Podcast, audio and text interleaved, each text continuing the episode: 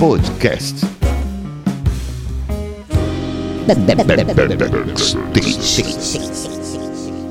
Programa Backstage. Sejam todos muito bem-vindos ao Backstage, um podcast voltado aos amantes do audiovisual. Hoje nosso tema será sobre televisão e suas frentes, e nosso convidado é um cara com vasta experiência na área. Ousado e criativo, o diretor Pedro Henrique Peixoto tem no currículo alguns dos maiores sucessos da televisão brasileira. Fez parte da equipe de criação do Video Show, participou de três edições do BBB, três edições do reality musical Fama, desenvolveu a premiada série de jogos para sempre no Sport TV, o Fox Sports Show, os realities Vida de Malandro e a versão brasileira do The Bachelor, o reality show de maior sucesso da TV americana. Foi diretor artístico da Record Rio, secretário de audiovisual, formado em cinema pela New York Film Academy, diretor de projetos internacionais com Rei Pelé, diretor geral e criador do Pânico na TV e atualmente diretor artístico da Claro TV.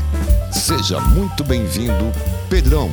ah, ô Brito, muito obrigado. Vamos lá, tem bastante coisa para falar, né? Vamos nessa. Bastante, Manda aí, a gente vai falando. bastante.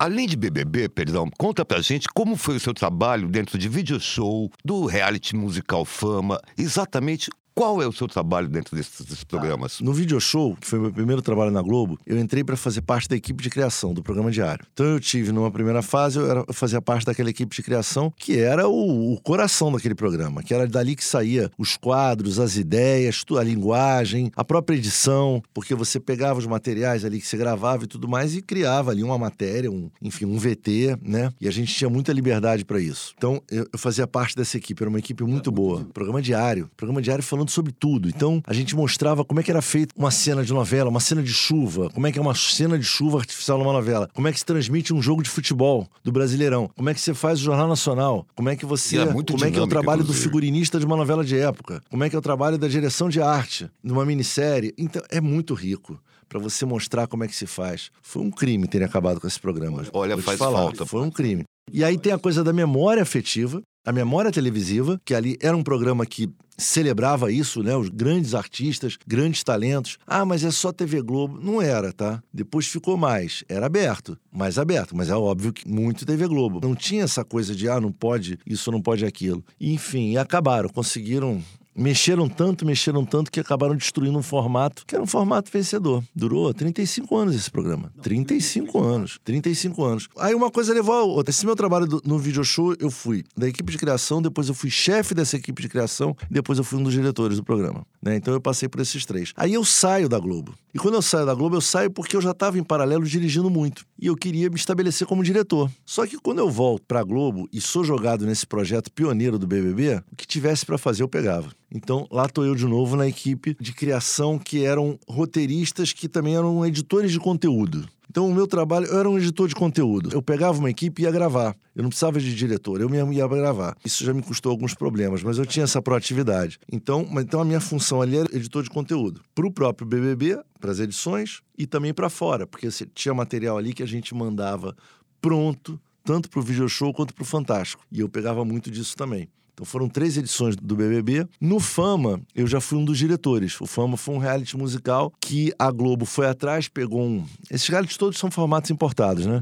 Pegaram um, um, um, reality chamado Operação Triunfo da Espanha, que era um programa musical que você tinha ali. É basicamente uma roupagem nova, mais moderninha, de um grande show de calouros, né? Então você tinha ali os calouros e um júri né? Quer dizer, é- era isso, né? O, o The Voice. Então você tem ali o júri e você tem os calouros, né? Hoje é o The Voice, mas o Fama durou três edições, mas o Fama revelou muita gente boa. E o próprio Thiaguinho, né? Foi até eliminado precocemente. Quem lá, diria, né? Eu Quem era diria? um dos diretores. Então eu fiz uma série no Sport TV chamada Jogos para Sempre. Eu construí uma carreira na televisão em que eu trabalhei muito em entretenimento e esporte que são áreas que normalmente os profissionais eles não cruzam, é quase como se tivesse uma fronteira ali. Até a nomenclatura é diferente, né? No esporte você não tem um diretor, você tem um editor-chefe de um programa. No entretenimento você tem um diretor. Eu fui diretor e fui editor-chefe. Só que no esporte eu fiz projetos mais especiais. Então eram programas em que precisava ter uma dose de criatividade. Então assim, jornal eu tive pouquíssima experiência, já tive à frente de jornal, no caso de esporte, né? E mas peguei, ah, mas eu fiz coisas muito legais em esporte.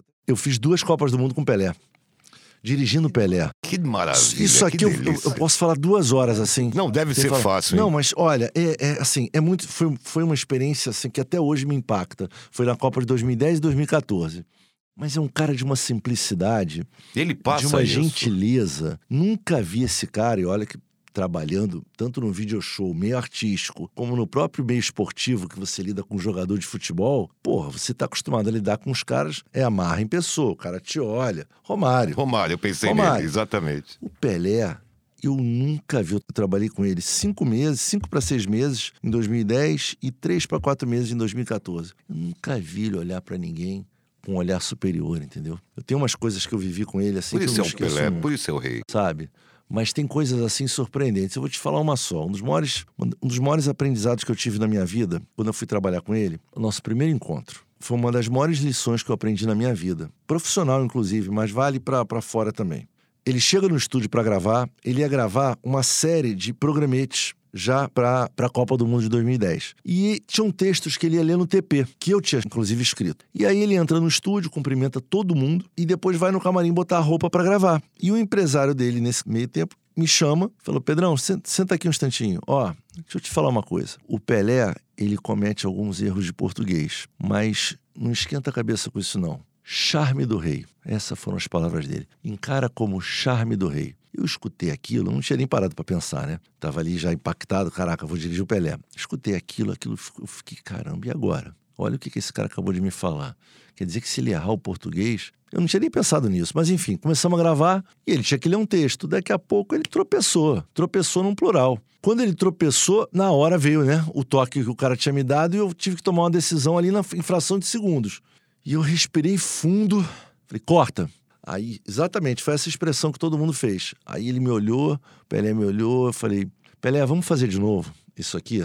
É que essa palavra aqui, você falou assim, e é desse jeito. Era um plural. Ele, ah, é? Tá, tudo bem. Tudo bem. Vamos lá. Continuamos a gravar. Daqui a pouco ele erra com uma concordância verbal. E aí eu vou te falar que eu, eu, eu, eu baixei a cabeça. Eu baixei a cabeça assim, olhei pro chão, respirei fundo e falei, corta. Aí de novo. Aí ele me olhou e eu vi que ele me olhou até meio incomodado. Nossa, eu olhei assim para ele assim. Falei, Pelé, vamos fazer de novo? É que essa palavra aqui, você falou assim e não é, e não é desse jeito. Aí ele, eu falei isso? Ele falou assim, é. Aí ele fez de novo. Aí fizemos mais um pouquinho, daqui a pouco eu falei, ó, vamos fazer uma pausa agora e Pelé, dá um pulinho no camarim, você vai precisar trocar o figurino, tem lá, dá uma, dá uma, uma descansada, daqui a 15 minutos a gente retoma. A gente gravou seis horas. Foi a primeira pausa. Pesado, a gente teve várias, porque é muito tempo, né? Porra, ele estava com 70 anos em 2010. Mas ele ainda estava, mesmo com alguns problemas físicos, ele estava bem. Coisa, hoje, hoje, infelizmente, não tá, né? E aí, eu vou falar para você o que, que aconteceu, Brito. Eu, muito sem graça ainda, de ter interrompido ele duas vezes, falei, ah, vou lá no camarim fazer um, fazer um social, né? Quando eu entro no camarim, ele estava trocando de roupa. Ele olhou para mim e falou assim: Ô, diretor, entra aí. Tava falando de você agora. Aí eu. Ah, é?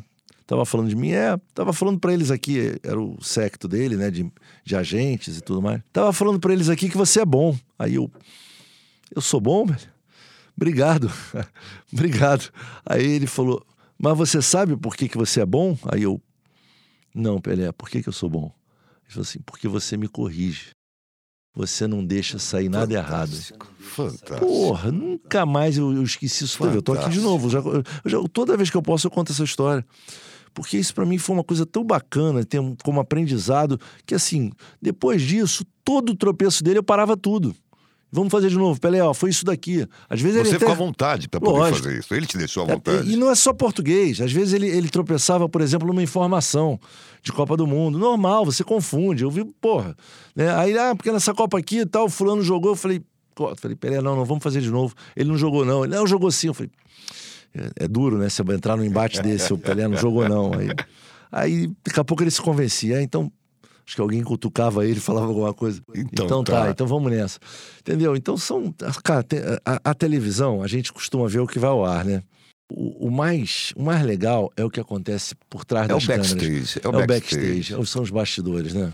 Me conta uma Diga. coisa, vamos mudar o direcionamento. do papo Vambora, aqui. vambora, Vamos falar um vambora. pouquinho da tua história dentro do humor. Você foi diretor-geral e criador do Pânico Isso. na TV. Um programa que mudou a forma de se fazer humor na televisão brasileira. O que você achou da repercussão? O programa que mudou a forma de fazer humor é verdade, mas é uma frase um tanto quanto pretensiosa, né? Mas assim, vamos ao, aos fatos, né?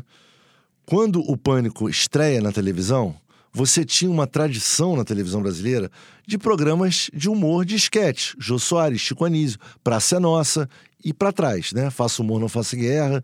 Que eram, que eram padrão. Que eram escolinha do professor Raimundo. Era tudo esquete, com texto ali, com bordão, zorra, que vinha do rádio. Que a grande influência era o rádio. E aí, o balança, mas não cai. Isso. E aí, e aí eu sou chamado. Eu já tinha passado pela Rede TV, dirigido TV Fama, e eles me chamam para pegar esse projeto do Pânico, que era um programa de rádio na Jovem Pan, que fazia muito sucesso no horário do almoço, com entrevistas bem-humoradas, né? Os caras pegavam muito pesado às vezes. E eu fui chamado para dirigir esse programa. Ele já estava há muito tempo querendo ir para a TV e não conseguiam. E eu de cara matei a charada. Por que, que não conseguiam? Porque era um programa de rádio. Então o que, que os caras pensavam? Qual era a ideia ali, a ideia básica que eles tinham ali? Ah, vamos botar os caras para fazer um programa de debate, para falar igual a rádio. Não, não tem como dar certo. Então eu logo de cara, quando eu, eu, eu fui conhecer o, o, programa, assisti o programa lá da. Fui lá na Jovem Pan e eu falei, pum, já entendi a pegada de humor desses caras. É uma pegada mais agressiva. Gostei porque isso bate com um tipo de humor que eu, eu gosto de fazer, né? Mais irônico, mais debochado, mas nunca humilhando ninguém. O que, que você aconselharia para quem tem o sonho de entrar no mercado de audiovisual hoje em dia? E Pô, a minha vontade agora, nesse momento, era falar a coisa que eu acho mais legal para falar toda vez que eu dou alguma entrevista, que é falar como é que eu comecei. Tem tempo de contar essa história? Tem, lógico. Tem. Então a galera aqui tá falando que tem? Ó, oh, já deu. Então é o seguinte. É, eu comecei de um jeito que não existe. Vale o exemplo em termos de por que é importante a gente acreditar na gente e a gente ter atitude. Eu era um jovem recém-formado na PUC, jornalismo, fiz publicidade de jornalismo já começando a, a estagiar em produtoras. E aí um amigo meu que se formou comigo tinha uma locadora uma época, a galera hoje mais nova nem sabe o que é isso, locadora de vídeo. Era uma locadora na Barra, na Barra, naquele show, Rosa Shopping. E, e, esse cara que se formou comigo conheceu um diretor da Record. E aí ele me, me ligou e falou assim: Ó, oh, vou fazer um estágio na Record lá. Record tinha acabado de ser comprada pela Universal. Ah, o que, que vai ser? Ah, vai ser um programa de um pastor lá e tal, mas, pô, tô fim de estagiar e tal, uma chance de estagiar na televisão. Eu falei, lógico, vai nessa. A gente não tem que escolher, né? Não tem essa. Isso já de cara, se alguém, ah, não, mas isso aqui eu não gosto, não existe isso. É trabalho, bicho. Então é experiência. Aí ele foi.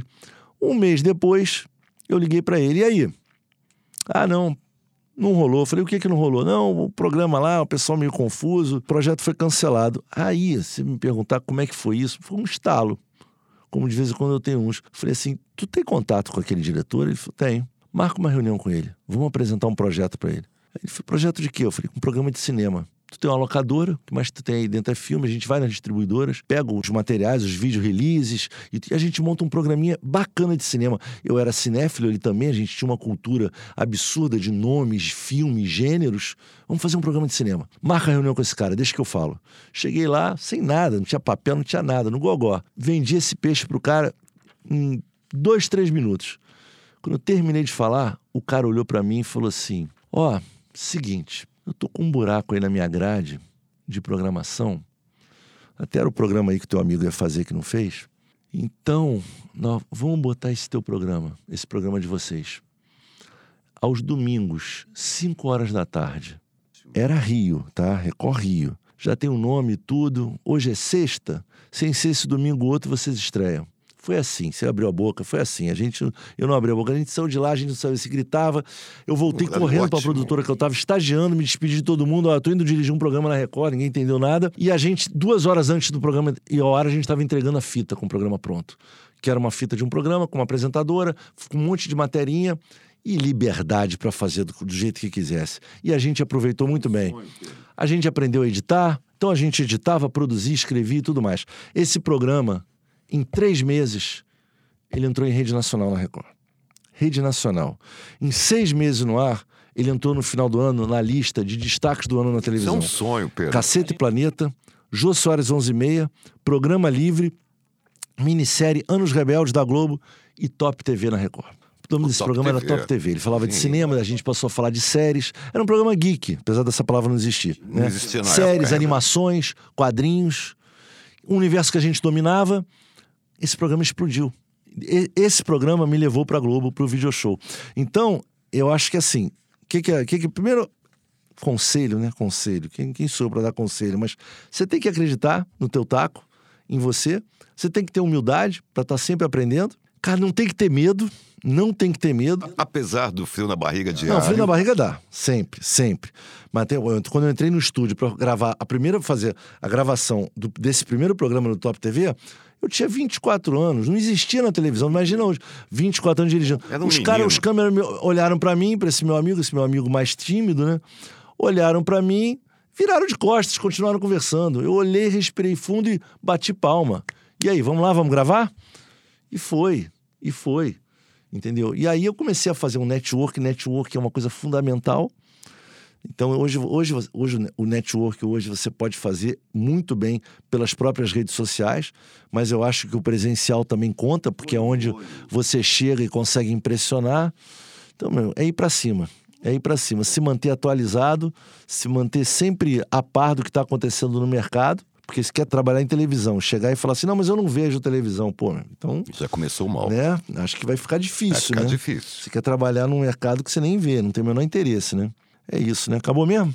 Acabou, Pedro. Tá É uma bom. pena. Infelizmente, aqui o papo ia durar mais três dias, com certeza. Pedro Henrique Peixoto, Pedrão, muito obrigado pela sua presença.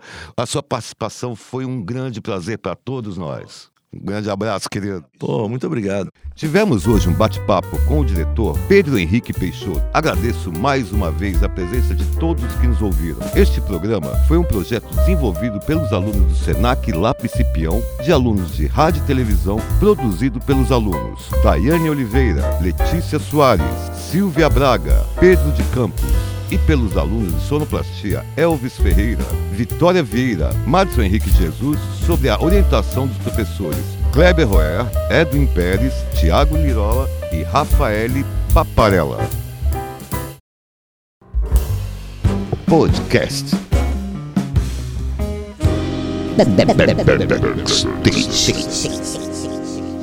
Programa Backstage. Este podcast contou com o apoio da Métodos Consultoria, métodosconsult.com.br. Métodos com TH.